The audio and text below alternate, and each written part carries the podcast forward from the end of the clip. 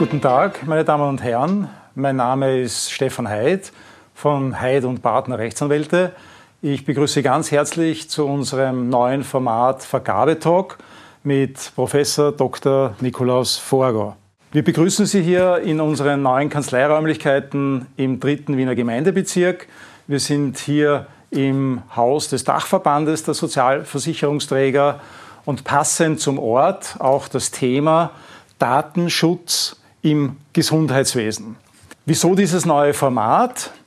Uh, uns als Kanzlei trifft wie alle anderen natürlich uh, die Situation, dass wir derzeit keine Veranstaltungen durchführen können. Da fällt auch unser Afterwork-Talk uh, dem leider zu Opfer. Ähm, wir wollen aber nicht warten, bis wir den nächsten AWT mit Ihnen im Herbst oder vielleicht auch erst später veranstalten können und äh, daher haben wir jetzt äh, umgeswitcht und unsere digitalen Kanäle, wo wir sie erreichen können, verstärkt. Die Konzepte sind zwischen dem Afterworks Talk und dem Vergabetalk von heute sehr ähnlich.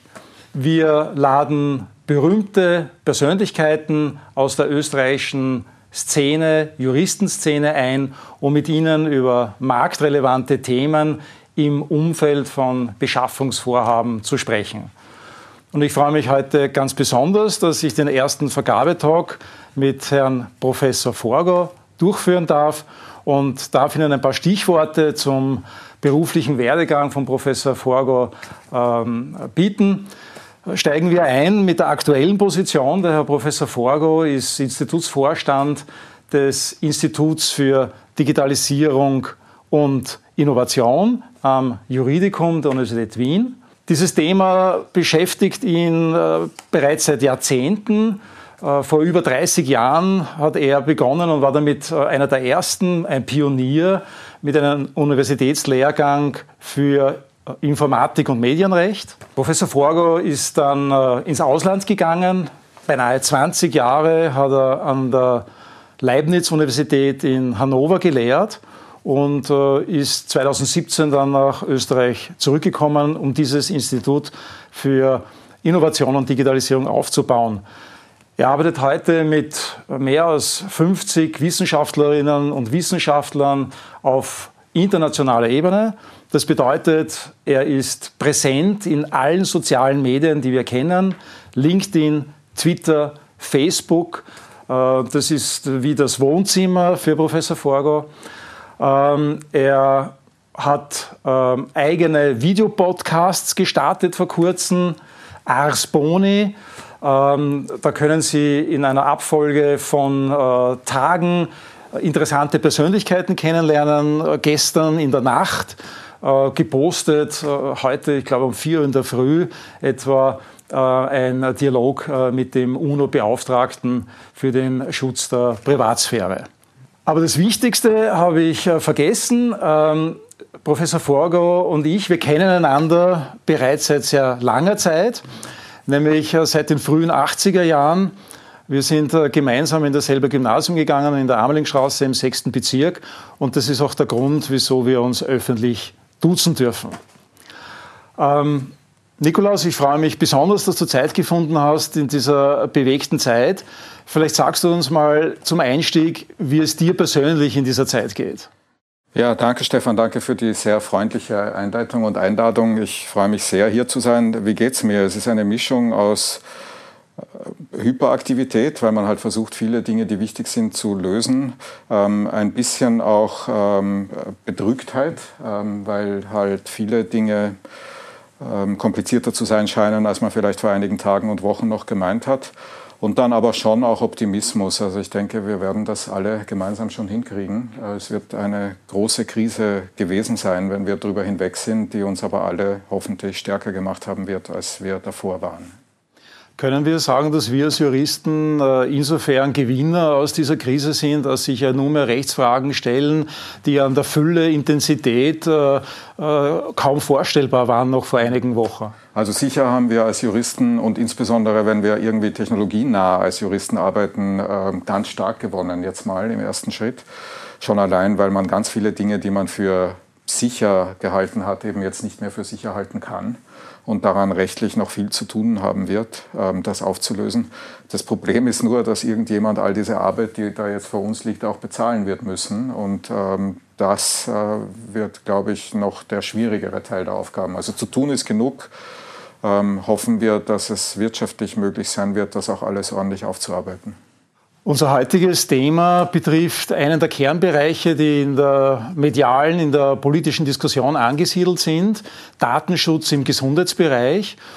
Und äh, das äh, aktuell äh, am meisten diskutierte Fallbeispiel dafür ist die Stop Corona App des Roten Kreuzes.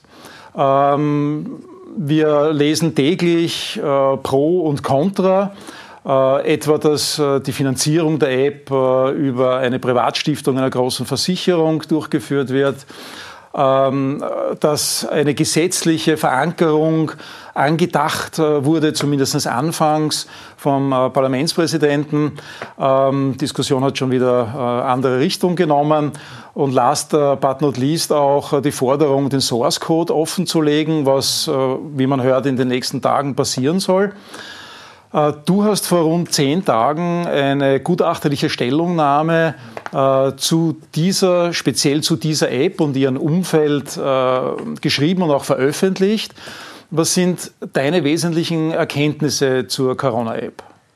Ja, danke für die Frage. Es ist gar nicht so sehr ein Gutachten, es ist eine Stellungnahme, das stimmt. Das ist äh, in meiner Funktion als, ähm, als Expertenmitglied, wie das heißt, des Datenschutzrats. Der Datenschutzrat ist ein Organ, das die Regierung berät und hat zwei unabhängige Expertinnen oder Experten, die objektiv halt Fragen beantworten sollen. Und äh, an mich wurde diese Frage gerichtet und ich habe sie dann als Datenschutzratsmitglied versucht, objektiv wissenschaftlich sozusagen zu beantworten. Aber es ist kein kein Gutachten im klassischen Sinne, dass ich irgendwo eine Dienstleistung eingekauft, also jemand bei mir eine Dienstleistung eingekauft hätte. Die wesentlichen Ergebnisse sind ungefähr die folgenden. Erstens, ich habe große Schwierigkeiten zu verstehen, das führt mich zu deiner ersten Frage von vorher. Ich habe große Schwierigkeiten zu verstehen, was eigentlich das Ziel ist, das mit einer solchen App verfolgt wird. Oder noch größer gesprochen, was eigentlich das Ziel der aktuellen Corona-Politik ist. Denn es gibt, glaube ich, zwei große mögliche Strategien. Die eine ist, also abgesehen jetzt von der natürlich immer geltenden Grundstrategie, dass man vermeiden muss, dass das Gesundheitssystem überlastet wird und äh, wir zu wenige Intensivbetten haben. Also abgesehen davon gibt es zwei mögliche Grundstrategien. Die eine könnte sein, dass man versucht, die Infektionsrate so stark nach unten zu drängen, dass es möglich wird, Einzelfälle einzelfallbezogen wiederum zu tracken und zu tracen. Also es gibt dann nur noch so wenige Neuinfektionen, dass man jeden einzelnen Fall verfolgen kann, so wie man das am Anfang einer Pandemie, wie ich gelernt habe, tut. Ja, Containment heißt das. Dafür sind Apps zweifellos sehr nützlich, weil man dann eben sehr schnell identifizieren kann, dieser Patient, der gerade Symptomträger geworden ist, hat in den letzten Tagen diese und jene Leute getroffen und die muss man dann in Quarantäne schicken. Man muss sie identifizieren und in Quarantäne schicken. Eine zweite Strategie könnte sein, die läuft so unter dem Stichwort Flatten the Curve, dass es gar nicht mehr darum geht, diese Containment-Situation wiederherzustellen, sondern dass es darum geht, die äh, Herdenimmunität zu erreichen, aber eben in einer Weise zu erreichen, die da so lange dauert, dass eben das äh, Intensivbettenkapazitätsproblem nicht auftritt. Dass Sie also nicht in wenigen Wochen ganz viele äh, äh, Infektionen haben, sondern über viele, viele Monate. In diesem Szenario ist ein Tracing viel weniger nützlich, weil es dann eben nicht mehr darauf einkommt, den einzelnen, ankommt, den einzelnen Fall zu rekonstruieren, sondern nur noch darauf ankommt, sicherzustellen, dass die Reproduktionsrate niedrig genug bleibt, um eben nicht in den Intensivbettenproblemen zu landen. Das ist jetzt keine Trivialität, sondern es ist wichtig, weil man, wenn man dann eine solche App sich ansieht, ganz schnell fragen muss, äh, ob sie geeignet ist, das Ziel zu erreichen. Ja, die erste Prüfung bei einer Verhältnismäßigkeitsprüfung im Verfassungsrecht, im Grundrecht wäre, ist das überhaupt geeignet? Ich habe bisher nicht genau verstanden, vielleicht äh, hat es ja jemand draußen verstanden oder du, welche dieser zwei Policies jetzt eigentlich gerade verfolgt wird. Es meandert jedenfalls. Und meine erste Aussage in dieser Stellungnahme ist, man muss einmal klar sagen, worum es geht eigentlich, was also das Ziel ist. Und die zweite Sache, die hat mit dir zu tun, ist, dass man dann auch sagen muss, wie man zu dieser Einschätzung kommt. Also wer jetzt eigentlich hier die epidemiologische Evidenz liefert. Also ist die zweite Aussage, wir müssen auch klarer verstehen als bisher, wer eigentlich die Regierung berät in der Vorgabe dieser Ziele. Und dann in einem dritten Schritt sage ich, also wenn wir erstens wissen, dass wir Containment betreiben wollen, weil wir zweitens wissen, dass wir die besten Expertinnen und Experten haben, die uns sagen, dass das die richtige Strategie ist, dann muss man drittens sagen, wollen wir das auf einer freiwilligen Grundlage, also jeder muss informiert einwilligen, oder wollen wir eine entsprechende gesetzliche Verpflichtung schaffen? Der von dir zitierte Nationalratspräsident hat sich kurz äh, vorgewagt, sozusagen mit der Idee zu sagen, man wolle eine gesetzliche Verpflichtung schaffen, ist aber auf sehr heftige Kritik gestoßen, unter anderem auch von mir, und hat diesen Vorschlag, glaube ich, dann nicht weiterverfolgt und seine Partei auch nicht, sodass es derzeit mit Stand heute vermutlich eine äh, keine größere politische Bewegung in Österreich geben dürfte, die sagt, man braucht sowas verpflichtend, sondern alle sind sich darin einig, dass sie es freiwillig haben wollen.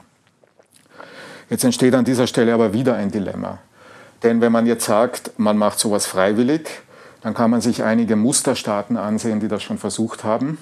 Also zum Beispiel Singapur oder auch Israel, das sind Staaten, die typischerweise weniger individualistisch organisiert sind, als man das vielleicht von Kontinentaleuropa gewohnt ist. Und in diesen Staaten hat ein rein freiwilliges Szenario nicht dazu geführt, dass eine ausreichend große Menge an Menschen sich das installiert haben. Also ist meine dritte Aussage in dieser Stellungnahme, wenn wir jetzt einfach ein Laissez-faire machen und einfach warten, dass der Markt das alles regelt, dann wird das in eine Situation führen, wo man am Ende bei, keine Ahnung, 3%, 5%, 20% freiwillig die App installiert habenden Menschen enden wird und dann aber merken wird, das reicht nicht, um das Containment sicherzustellen, sodass man dann in einigen Wochen erst recht wiederum die Diskussion führt, äh, brauchen wir es verpflichtend oder nicht. Und um das zu verhindern, sage ich, versuche ich viertens zu sagen, es wäre vielleicht eine gute Idee, die Menschen stärker als bisher zu ermutigen, freiwillig äh, sich eine derartige App zu installieren. Dazu müssen sie besser verstehen, wozu das gut ist, also Aufklärung und die üblichen Dinge. Dazu müssen aber vielleicht auch die Garantien, die den Menschen helfen, ähm, sowas freiwillig zu tun, verstärkt werden, weswegen ich da eine letztlich gesetzliche Grundlage vorschlage. Aber eine gesetzliche Grundlage, die nicht dazu da sein soll, ähm, die Einwilligung zu ersetzen, sondern im Gegenteil eine gesetzliche Grundlage, die sicherstellen soll, dass die Einwilligung wirklich freiwillig ist. Denn wenn wir so weiter tun wie bisher, werden wir nicht nur das Problem kriegen, dass möglicherweise die Penetrationsrate zu gering ist bei denen, die es adaptieren, sondern wir werden auch das Problem kriegen, dass diese Einwilligung an vielen Stellen unter Druck geraten wird. Man stelle sich nur vor, du bist hier jetzt ja ähm, auch Arbeitgeber, nicht? Du hast also das Schicksal von vielen Personen, die äh, in deiner Kanzlei arbeiten, mitzubedenken.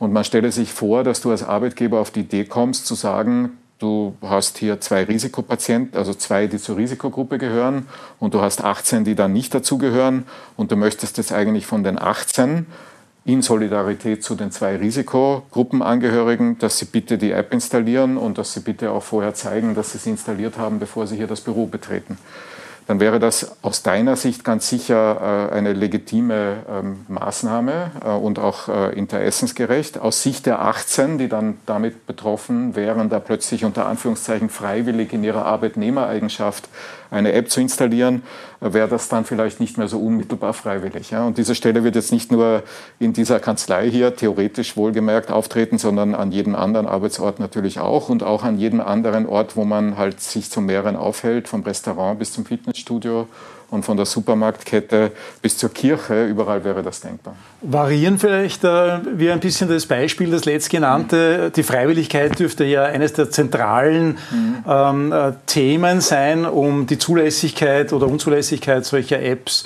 ähm, feststellen zu können. Äh, wie wäre es gewesen, äh, wenn äh, ich verlangt hätte von dir oder vom Kamerateam hier, bevor wir den Raum betreten, muss jeder eine, mhm. einen Nachweis des weißen Hemdes führen auf der App, mhm. Konstellation 1. Wie wäre es gewesen, wenn ich von allen Mandanten, mit denen ich Kontakt habe, und auch äh, der gegnerischen Anwalt plus Mandantschaft das verlangen würde. Variante 2, also da sind wir außerhalb des Arbeitsverhältnisses. Mhm. Und Variante 3, was wäre, wenn es die Rechtsanwaltskammer Wien für alle Mitglieder fordern würde? Ja, und man könnte auch noch Variante 4 machen. Was ist, wenn das in einem Vergabeverfahren eine Stelle verlangt, nicht? Weil sie sagt, dass das notwendig ist, dass äh, sichergestellt ist, dass die Bieter alle äh, gesund bleiben und nicht äh, die, den, den in irgendeiner Form das Verfahren gefährden. Ja? Ähm, dann hast du damit mit den drei und mit, meine, mit meinem vierten Beispiel eigentlich schon ein sehr gutes Spektrum möglicher Probleme rund um die Freiwilligkeit äh, geschildert. Und die leider sehr frustrierende datenschutzrechtliche Antwort darauf ist, so ganz genau weiß das niemand, ja, weil nämlich in der Datenschutzgrundverordnung nur drinnen steht, die Einwilligung ist eine mögliche Rechtsgrundlage und sie muss freiwillig erfolgen. Und dann stehen ein paar Hinweise drin, zum Beispiel, dass die Freiwilligkeit dann wohl eher nicht anzunehmen ist, wenn der, der um die Einwilligung bittet, ein Vertreter der öffentlichen Hand ist. Also mein viertes Beispiel, ja, wenn, das also ein, ein, ein, wenn die Ausschreibung erfolgt durch einen Vertreter der öffentlichen Hand, ist sicher problematischer als die anderen drei. Die Rechtsanwaltskammer wahrscheinlich auch problematisch, weil insoweit vermutlich auch öffentlich-rechtlich anzusehen. Bei den anderen Beispielen kommt man dann, also wo Privatrechtssubjekte miteinander operieren, kommt man aber natürlich auch ganz schnell in Abhängigkeiten und in Hierarchien. Und dazu sagt die Datenschutzgrundverordnung dann nur noch in einem Erwägungsgrund, dass man auf diese Dinge, also nicht mehr im Text selbst, sondern nur noch in den Erläuterungen, dass man auf solche klaren Hierarchieschwierigkeiten äh, abstellen muss und die äh, in Betracht ziehen muss. Aber sie sagt nicht sehr eindeutig, dass das jetzt die Freiwilligkeit äh, entfallen lässt oder eben nicht. Also an dieser Stelle würden also rein faktisch alle möglichen Rechtsprobleme entstehen und rein strategisch alle möglichen Gründe entstehen, warum dann solche Einwilligungen nicht mehr als jedenfalls faktisch freiwillig angesehen werden können.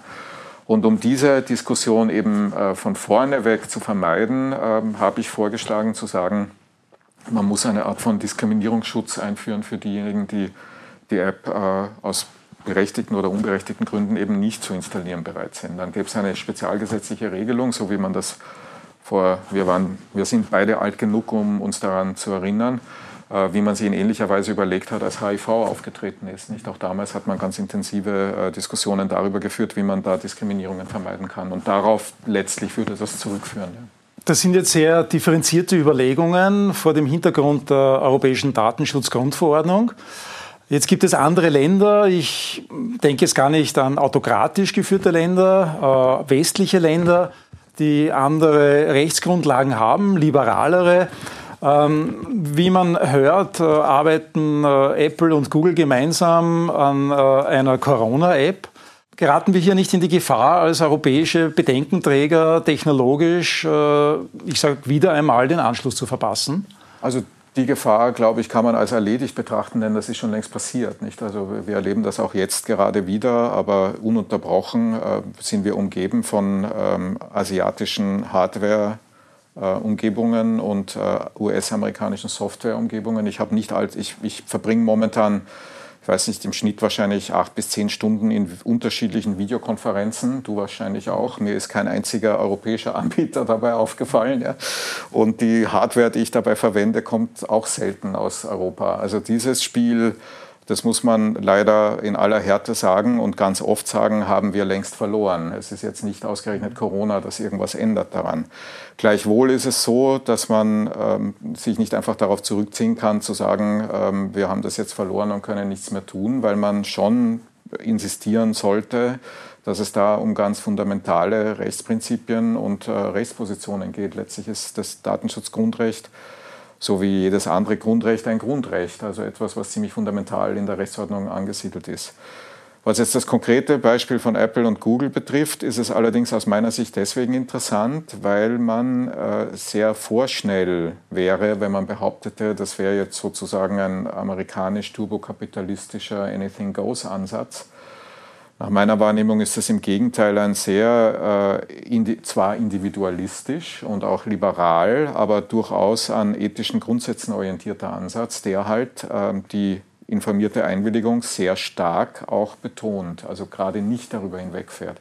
Es ist nach meiner Wahrnehmung eher im Gegenteil so, dass die Europäer eher bereit sind, in äh, Einwilligungen oder Privatautonomie, äh, um es allgemeiner zu sagen, einzuschränken als die Amerikaner. Also könnte es möglich sein, dass sich ein US-Standard entwickelt, ein europäischer Standard entwickelt oder könnte es äh, noch viel schlimmer sein im Fleckerlteppich, dass sich unterschiedliche europäische Standards entwickeln? Das heißt, äh, wenn die Grenzen wieder, wir hoffen, so früh wie möglich geöffnet werden und wir reisen im Herbst äh, dieses Jahres nach Berlin oder im Frühjahr nächsten Jahres nach New York, wie viele Apps werden wir auf unser Handy laden müssen? Ja, das ist ein ganz realistisches ähm, Risikoszenario. Nicht? Das ist nämlich das, was jetzt gerade passiert, dass in jedem kleinen Staat äh, nicht nur eine App entwickelt wird, sondern gleich drei 4. Es gibt ja auch nicht nur die eine Tracing-App. Es ist jetzt gerade in Österreich so, dass halt die Rotkreuz-App relativ früh am Markt war und auch medial äh, gut präsent ist, ähm, sodass man die anderen Bereiche vergisst. Aber zum Beispiel in Polen ist es so, dass es längst eine App gibt, die allerdings nicht dazu dient, um jetzt äh, Kontakte zu tracen, sondern um Quarantänemaßnahmen äh, durch, also zu überwachen und durchzusetzen.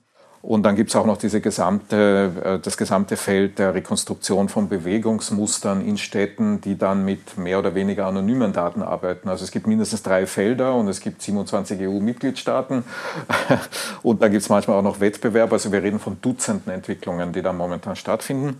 Was auf der einen Seite gut ist, weil äh, letztlich äh, Wettbewerb die Innovation fördert. Ja, und auf der anderen Seite allerdings natürlich dann nicht gut ist, wenn man am Ende nicht mit europäischen Standards rauskommt und sagt, das ist jetzt das, was man in Europa Europa tut. Deswegen ist es auch sehr gut und sehr wichtig, dass die Kommission aufgewacht ist und angefangen hat, da jetzt Vorgaben oder Vorschläge für Vorgaben zu machen. Äh, ob das zu irgendetwas führt, wird man sehen. Ich bin ehrlich gesagt nach der Beobachtung des Marktes bisher eher skeptisch, dass da jetzt die große europäische Lösung im Herbst schon da sein wird. Eintrittswahrscheinlichkeit äh, über oder unter 50 Prozent? Deutlich unter 50 Prozent, würde ich sagen. Ich bin allerdings Berufspessimist, was solche Dinge betrifft. Ähm, und, aber deswegen, weil ich äh, als eine der wirklich wichtigen Kollateral, Kollateralprobleme dieser Krise erlebe, dass es überall eine Renationalisierung äh, ungeheuerlichen Ausmaßes gibt. Und äh, dass das dann ausgerechnet bei den Apps anders sein sollte, erschien mir recht unwahrscheinlich. Also ich glaube, dass dieser Trend leider weitergeht, dass da jeder Nationalstaat sein nationales Süppchen kocht. Und wenn wir wirklich irgendwann mal wieder uns frei bewegen können sollten, Unglaublich, dass man das sagen kann, ja. Äh, Im Konjunktiv, wer hätte das gedacht vor einem Monat? Wenn wir uns irgendwann mal wieder frei bewegen können sollten, dann wird sehr entscheidend sein, ob Apple und Google einen Standard dann produziert haben werden, der in den einzelnen Mitgliedstaaten bestimmte Apps privilegiert und aus denen sich dann möglicherweise sowas wie ein Standard ergeben könnte. Er wird also wieder, würde ich prognostizieren, wenn er kommt, nicht regulatorisch aus Brüssel aufgrund irgendwelcher Normen entstehen, sondern er wird marktgetrieben entstehen aufgrund des des, äh, der, der, ganz starken Position von Apple und Google, was die, äh, was die Betriebssysteme betrifft. Ein weiterer Aspekt, den du in deiner gutachterlichen Stellungnahme äh, zur Corona-App des Roten Kreuzes angesprochen hast und du hast ihn auch in deiner Einleitung schon angeführt, das ist die Kritik dass äh, die Herangehensweise der Bundesregierung in der Besetzung von Experten, die dann letztlich Entscheidungen nicht treffen, aber die Entscheidungsgrundlage aufbereiten, damit die Politik entscheiden kann, dass diese Expertengremien einerseits intransparent besetzt sind oder sagen wir es vorsichtiger, zu wenig transparent und andererseits möglicherweise zu wenig interdisziplinär, sprich es fehlen äh, wesentliche juristische Stakeholder, etwa äh, den schon von dir angeführten Datenschutzrat, äh, äh wo du ja auch Mitglied bist. Äh, wir kennen dieses Problem von Besetzungen auch aus öffentlichen Beschaffungsvorgängen. Da geht es um Beurteilungskommissionen und das Vergaberecht hält hier die öffentliche Hand an, sich mit Sachverstand zu bereichern. Hat sie keinen eigenen, dann sind externe Experten dazuzuladen. Es gibt äh, Vorschriften für die Besetzung von äh, Jurien bei einem Architekturwettbewerb, wo etwa ein Drittel der Jurymitglieder dieselbe Qualifikation oder eine vergleichbare haben muss von jenen, die Wettbewerbsarbeiten abgeben. Ähm, was wären im Bereich jetzt ähm, des von dir angesprochenen gewünschten äh, gesetzlichen äh, äh Normierungsbedarfes äh, die Legeferenda eine Regelung, wo du sagst, ja, da wäre Transparenz äh, für die Expertenbesetzung gegeben und das wäre mir auch äh, genug interdisziplinär?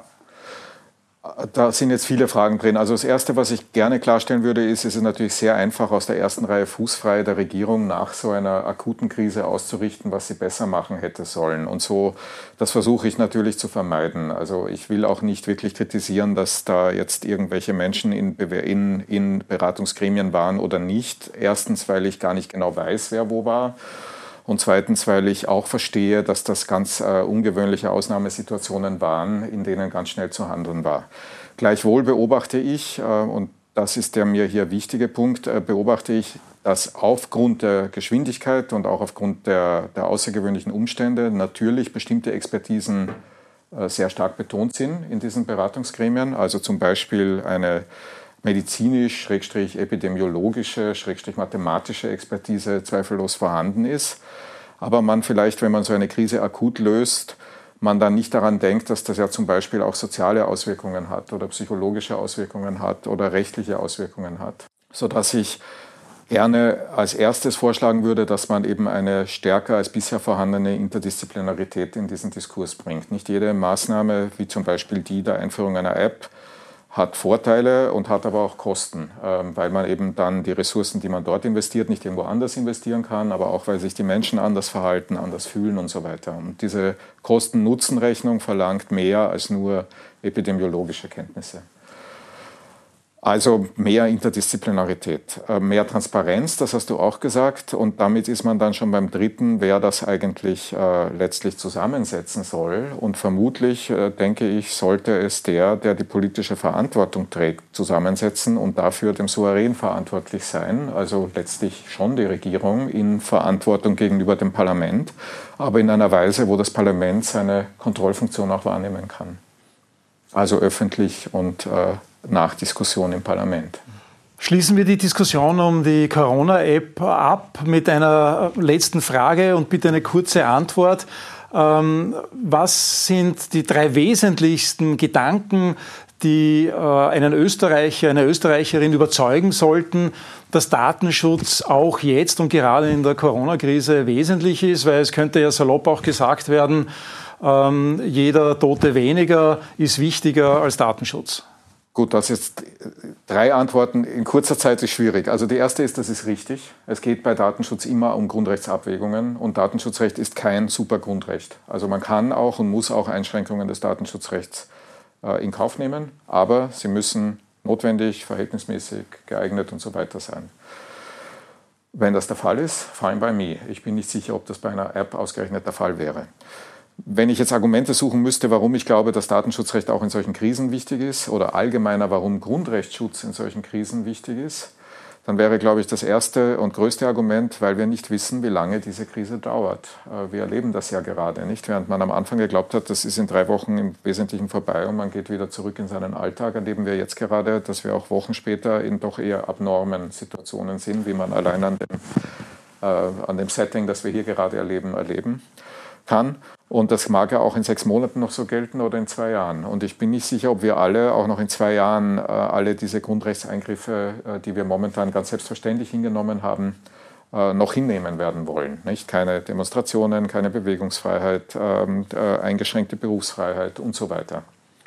Also das erste Argument ist, man weiß nicht, wie lange das dauert. Das zweite ist, anders als bei anderen Grundrechtseingriffen ist es hier auch so, dass man nicht genau weiß, wozu das noch führt. Ja? Denn Grundrechtseingriffe ins Datenschutzgrundrecht führen sehr schnell dazu, dass man Daten, die dann vorhanden sind, vielleicht auch noch für andere Dinge nutzen möchte. Und es gibt auch viele legitime Gründe, warum man solche Daten nutzen möchte. Es wäre ja durchaus legitim zu sagen, wenn ich diese Daten schon habe, um damit äh, irgendwie ähm, Kontakte zu tracen, dann kann ich ja dieses Kontakttracing zum Beispiel auch äh, verwenden, um damit Verbrechen zu bekämpfen. Ähm, oder wenn, wenn schon nicht zu bekämpfen, so wenigstens aufzuklären. Und vielleicht gibt es auch noch fünf andere gute Gründe, solche Daten zu verwenden. Und anders als irgendein Grundrechtseingriff in die Eigentumsfreiheit ist das dann etwas, was sich deutlich schwerer kontrollieren lässt, weil die Daten einfach mal da sind. Also das wäre eine Art von slippery slope Argument letztlich. Und das dritte, vielleicht allerwichtigste ist, was ist eigentlich das Menschenbild, das wir haben heute in einer westlich-liberal-demokratischen Gesellschaft? Was also wollen wir erreichen, wie sich Menschen benehmen sollen? Und wenn die aller, allererste Grundaussage des Volkszählungsurteils des deutschen Bundesverfassungsgerichts aus dem Jahr 1983 irgendwie richtig ist, nämlich dass im Grunde, das mache ich jetzt einfacher, als es dort steht, aber in meinem, in meinem, in meinem Wording sagt das Bundesverfassungsgericht, im Grunde hat jeder was zu verbergen. Irgendetwas in deinem Leben oder in meinem Leben gibt es, was wir hier nicht äh, breitreten wollen. Und das heißt nicht, dass wir uns alle strafbar gemacht haben. Es kann einfach unangenehm, peinlich, äh, verändert und sonst was sein.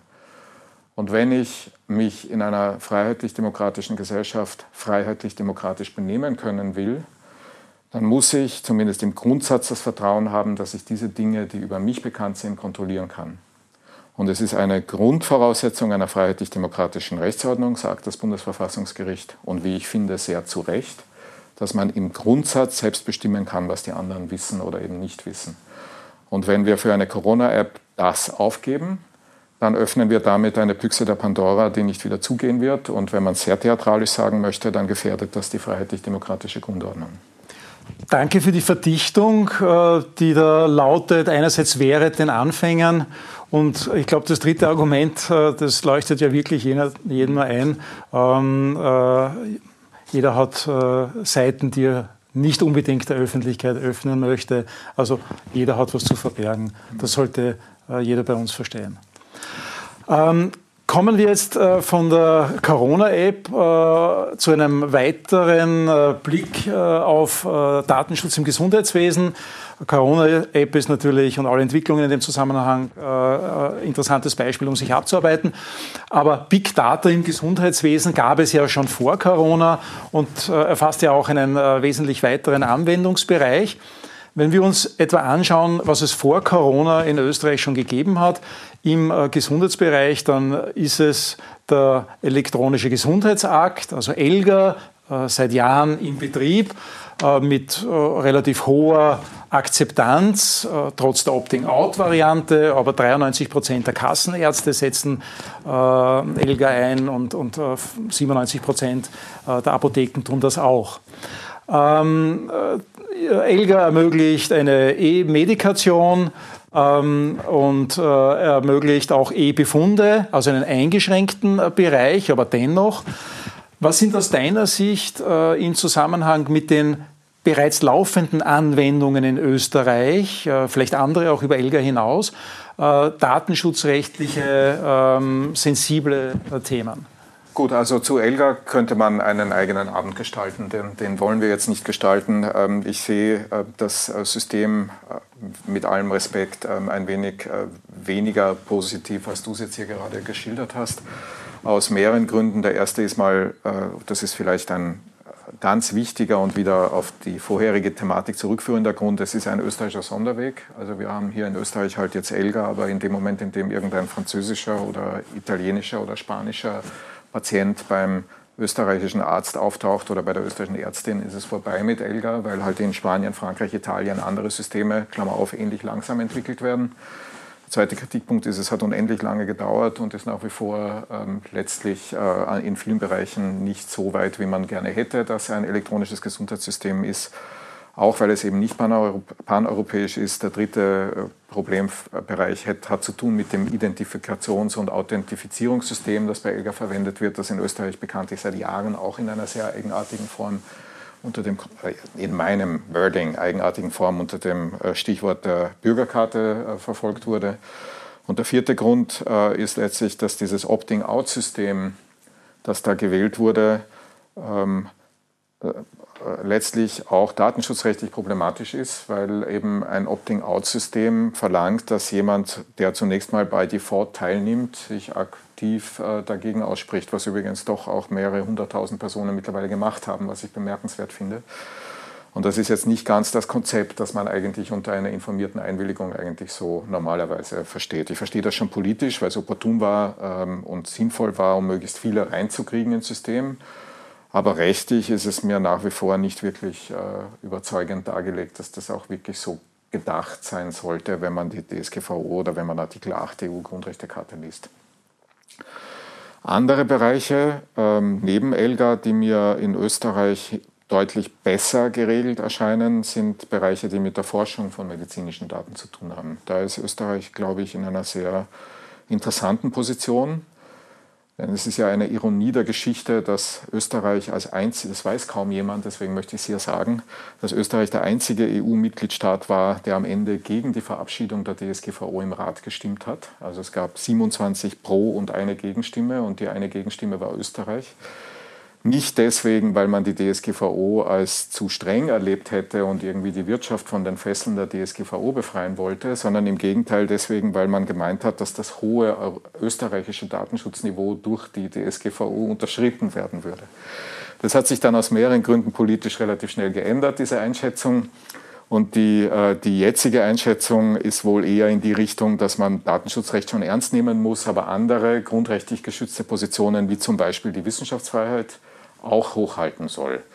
Weswegen der österreichische Zugang zu, äh, zu Datenverarbeitung für medizinische Forschungszwecke, insbesondere durch das sogenannte Forschungsorganisationsgesetz, sehr liberal geregelt ist. Also das ist ein Bereich, glaube ich, wo man in Österreich relativ äh, weit gegangen ist unter Ausnutzung sehr vieler Freiräume, die die DSGVO mhm. geschaffen hat und wo man jetzt vielleicht gerade in Zeiten wie diesen hier beobachten kann, dass sie nützlich sind weil sie Forschung erleichtern.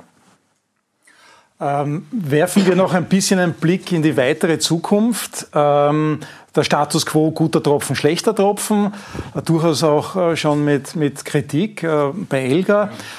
Wenn wir uns jetzt vor Augen halten, dass ähm, E-Health einer der boomendsten Märkte ist, ähm, weltweit weit über 100 Milliarden Euro pro Jahr in diesem Bereich gepumpt werden, 15 Prozent Wachstumsraten pro Jahr zu verzeichnen sind, also andere Branchen würden davon träumen. Äh, in den Startlöchern stehen Anwendungen ähm, äh, bei eHealth, äh, wo etwa Radiologen über ähm, intelligente Programme Diagnosevorschläge erstellt werden, wo Hautkrebs besser von künstlicher Intelligenz diagnostiziert wird, als es Hautärzte können ähm, wo es ähm, Prognosen gibt, äh, wann und welche Bevölkerungsgruppe äh, das Risiko hat, an Demenz ähm, äh, zu erkranken. Und die ganze Möglichkeit der Tracking-Systeme, die wir als Sportler vielleicht heute schon freiwillig, äh, wenn es darum geht, den Puls zu messen oder die Schrittfrequenz beim Laufen, aber erweitert auf Blutwerte äh, zur Warnung vor einem bevorstehenden Schlaganfall oder Herzinfarkt. Also die, äh, der Fantasie sind fast keine Grenzen gesetzt von all diesen Beispielen, die wir jetzt nicht der Fülle nach besprechen können, aber wo siehst du für die Zukunft, dort, wo es anscheinend hingeht, die größte Bedrohung in diesem boomenden Markt? Das ist eine sehr interessante Frage, weil es eine sehr europäische Frage ist. Du fragst nach den Risiken oder nach den größten Gefahren. Ich glaube, kein Amerikaner würde das tun. Der würde eher nach den Chancen fragen. Und ich möchte deswegen jetzt, ohne mich allzu amerikanistisch oder liberal hier benehmen zu wollen, trotzdem zunächst einmal die Chancen in den, in, in den Vordergrund stellen. Also wir leben nach wie vor, und gerade Corona zeigt das auch, in einer Zeit, wo wir die Komplexität unserer Welt nur mit Digitalisierung bewältigen können. Die Welt ist so schwierig geworden, dass das eine Riesenchance ist, die wir nützen müssen. Und wenn ich individueller Patient bin, dann erlebe ich eine äh, dann erlebe ich zunächst einmal eine verbesserte Diagnose aufgrund des Einsatzes von IT und eine bessere medizinische Versorgung als Chance. Die Risiken, die entstehen, haben, glaube ich, mit ganz fundamentalen Grundwerten schon wieder zu tun. Du musst entschuldigen, das war schon in unserer gemeinsamen Jugend so, dass, äh, dass ich einen dir damals sicher schon aufgefallen habenden Drang zum Grundsätzlichen und Philosophischen hatte, den habe ich nicht verloren. Sieht man auch, dass aus dir was Vernünftiges geworden ist und aus mir nicht.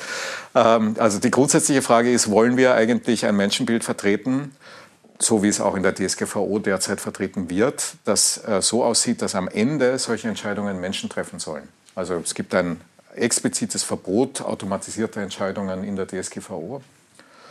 Und die interessante Herausforderung, ich würde es nicht Gefahr nennen, sondern eher Herausforderung, äh, ist die, die, ob wir das aufrechterhalten können und ob wir es aufrechterhalten wollen. Also ob wir uns leisten wollen, zum Beispiel äh, sicherzustellen, dass Ärzte und Ärztinnen in ihrer ärztlichen Freiheit, Klammer auf, ohne zusätzliche Haftungsrisiken in Kauf nehmen zu müssen, Klammer zu, Therapieentscheidungen treffen zu dürfen, die durch das System gerade nicht vorgeschlagen werden. Heute wäre es wohl so, dass sich jeder Arzt, der das tut, in ein erhöhtes Risiko begibt, früher oder später, spätestens haftungsrechtlich. Und es wäre gleichzeitig auch so, dass umgekehrt die DSGVO eben vorschreibt, dass am Ende jeder Arzt selbst, also dass ein Mensch entscheiden muss. Und daraus entsteht ein Wertungskonflikt, den man, glaube ich, recht deutlich an dieser Stelle sehen kann, den wir als Gesellschaft irgendwie auflösen müssen. Und das wird eine große Herausforderung. Im juristischen Bereich äh, gibt es äh, eine Bewegung, die die ähm, breite Öffentlichkeit abstimmen lassen möchte über äh, die Richtigkeit einer juristischen Entscheidung, mhm. Check My Case und mhm. wie solche Bestrebungen heißen. Ähm, dort auch das Abwägen zwischen der individuellen Einzelentscheidung und der Richtigkeit mhm. durch breite Masse. Ähm, Wäre das vielleicht ein Ansatz, wo man sagt, äh, wenn wir äh, mehr ähm, äh, Ärzte an einem Tisch setzen äh, für die Entscheidung und die Haftung auf mehrere Schultern verteilen, dann wäre das Problem möglicherweise gelöst? Ja, ähm, vielleicht. Ähm, wenn man, allerdings ist das natürlich so, dass zumindest in der Medizin immer noch gilt, dass jeder Fall eben anders ist. Ja, und man den eben dann nicht nur, weil jetzt mehr Ärzte über denselben Fall theoretisch nachdenken, dann die bessere Entscheidung findet. Aber natürlich ist es so, und diese Check My Case und ähnliche Tendenzen sind ja auch aus diesem Grund nicht ganz neu. Natürlich ist es so, dass das Internet auch eine große Sache gebracht hat, nämlich die, dass es eben ohne wesentliche variable Kosten möglich ist, ganz viele andere auch noch zu fragen. Ja, und daran und Menschen und Maschinen zu fragen. Und darin liegt ein großes Potenzial nach wie vor. Man muss es, glaube ich, allerdings auch regulatorisch begleiten. Also man muss auch klarer als bisher, denke ich, äh, Wertungskonflikte herausarbeiten und dann an deren Lösung arbeiten und auch normativ arbeiten. Wir kommen jetzt zu den drei interessantesten Fragen des Interviews. Äh, bitte kurze Antworten. Die Einleitung äh, hast du schon geliefert, nämlich äh, so war's. Äh, du hattest immer äh, einen starken literarischen, den konnte ich noch teilen, aber vor allem auch philosophischen Ansatz. Ähm, daher, ähm, was würdest du äh, mit den Möglichkeiten, äh, die es gibt, technologisch niemals als E-Book lesen? Nichts. Ich würde alles als E-Book lesen. Ich habe aufgehört, Bücher zu kaufen. Und zwar einfach deswegen, weil ich zu Hause, ich weiß nicht, wie viele tausend Bücher habe und die liegen alle äh, gestapelt übereinander und fangen nur Staub. Ich habe vor einem Jahr ziemlich systematisch, Klammer auf, obwohl ich weiß, dass ich dadurch rechtlich ganz schrecklich schlecht gestellt werde und mich daher regelmäßig darüber ärgere, dass das E-Book gleich viel kostet oder fast gleich viel kostet wie das äh, gedruckte Buch, bei dem es einen Sekundärmarkt gibt und den Erschöpfungsgrundsatz und all diese Dinge, Klammer zu. Also obwohl das so ist, habe ich aufgehört, äh, so gut wie aufgehört, gedruckte Bücher zu kaufen, kaufe nur noch äh, E-Books und ich wüsste nicht, was ich nicht so lesen würde wollen. Ich finde es eigentlich ganz okay. Ich, dieses ästhetische ich schaue mir irgendwelche hübsche Fotobände an. Also Coffee Table Literatur lese ich sowieso so gut wie nicht. Also es fehlt mir auch nichts. Ja. Ich habe ich hab das relativ bruchfrei überstanden. Und genieße sogar, wir sind ja in dem Alter, wo man über sowas reden kann, genieße sogar den Riesenvorteil, dass man die Schriftgröße variieren kann, je nachdem, ob man besonders altersweitsichtig ist oder noch altersweitsichtiger, weil es spät am Abend ist. Ja. Also es gibt nichts, was ich nicht so lesen würde. Äh, ich habe angesprochen äh, deine äh, Vernetzung und deine starke Präsenz in den sozialen mhm. Medien. Ähm, welche historische Persönlichkeit würdest du dir wünschen, um dich mit ihr auf LinkedIn oder anderen Netzen äh, zu vernetzen? Also ich würde mich gerne vernetzen und das ist gar nicht so eine historische Persönlichkeit, denn ich hoffe, sie lebt noch ähm, und wir kennen sie beide. Sehr gerne vernetzen mit unserem gemeinsamen Deutschlehrer, äh, der, glaub, also zumindest in meinem Leben und ich vermute auch in deinem eine sehr prägende Figur war, der Herr Holzer. Ähm, mit dem würde ich mich gern vernetzen, denn zudem habe ich den Kontakt verloren. Ich hoffe, es geht ihm gut und ich hoffe, er ist am Leben. Ähm, ich bin ihm sehr dankbar und ich würde mich freuen, wenn ich ihn wieder treffe. Ähm, wenn ich jetzt weiter in die Geschichte zurückgehen müsste, ähm, dann wäre wahrscheinlich eine Figur, mit der ich gerne zu tun hätte, Wittgenstein, weil der für, meine, äh, für das bisschen, was ich an Philosophie in meinem Leben gemacht habe, sehr wichtig war und ich gerne sehen würde, wie der so als Mensch war. Ich vermute, er war sehr eigen nach dem, was man über ihn hört. Das wäre vielleicht der zweite, ja. Wir haben hier eine örtliche Nähe äh, zu Wittgenstein, weil äh, 100 Meter Luftlinie entfernt ist das von Wittgenstein im dritten Bezirk, also von Ludwig Wittgenstein, ähm, designte ähm, Haus ja. Ähm, bei dem er sich äh, bis äh, zu den Ventilen der Heizkörper, so heißt es, eingebracht haben soll. Genau, und dem ich auch schon eine Tagung veranstaltet habe. Das ist äh, der, das Bulgarische Kulturinstitut. Nicht? Und ohne Bulgarien würde das wohl nicht in dieser Form noch stehen, dieses Haus. Aber es ist ein durchaus bemerkenswerter Ort. Ja. Die dritte Frage. Ähm, du hast täglich mit den digitalsten Neuerungen zu tun. Äh, gibt es aber dennoch Bereiche, die du dir von deinen Kindern erklären lässt? Ja, also ich verwende sowohl meine Studierenden wie auch meine Kinder als Tor in diese Welt, weil ich viele Dinge nicht mehr, also so verrückt bin ich nicht, dass ich glaube, dass ich mit 52 jetzt irgendwie noch Snapchat verstehen muss oder wobei Snapchat verstehe ich vielleicht noch, aber bei TikTok wird es dann schon schwieriger, nicht? Also ich verwende sowohl meine Studierenden wie auch meine Kinder als, als, als, als Gucklöcher in, diese, in, die, in die Welt und, und bin ihnen auch sehr dankbar letztlich, weil es mir hilft zu verstehen, wo, wohin der Trend geht. Ja. Also Hausparty zum Beispiel, das ich ganz großartig finde, wenn man die datenschutzrechtlichen Probleme, die vielleicht damit verbunden sein mögen, hinteranstellt. Hausparty hätte ich nicht gefunden ohne meine Kinder, ja, zum Beispiel. Also siehst du, das musst du mir zeigen, das kenne ich auch nicht. Ja, das ist sehr nett, weil man dann eben zum, also es ist im Grunde ein Videokonferenzsystem, aber es geht wirklich deppensicher und es können bis, acht, bis zu acht Personen gleichzeitig rein in die jeweilige Party und auch wieder raus. Also man kann sehr, sehr niederschwellig, wenn einem langweilig wird, irgendwo anders hingehen. Discord wäre übrigens ähnlich. Ja, auch das habe ich letztlich über meine Kinder gesehen und finde ich ganz außerordentlich interessant. Habe jetzt das erste Mal vor drei Tagen in einer Lehrveranstaltung sogar eingesetzt ist unglaublich, was man damit machen kann. Ja, hätte ich nicht entdeckt ohne meine Kinder. Nikolaus Forgo, herzlichen Dank für die letzten praktischen äh, Tipps äh, und äh, für die Ausführungen äh, zum Datenschutz im Gesundheitswesen. Vielen Dank, dass du in dieser bewegten Zeit und einer Zeit, die dich persönlich besonders intensiv fordert, Zeit gefunden hast, äh, mit uns zu sprechen. Dankeschön. Danke für die Einladung, Stefan. War mir eine Freude, wirklich. Dankeschön. Thank you.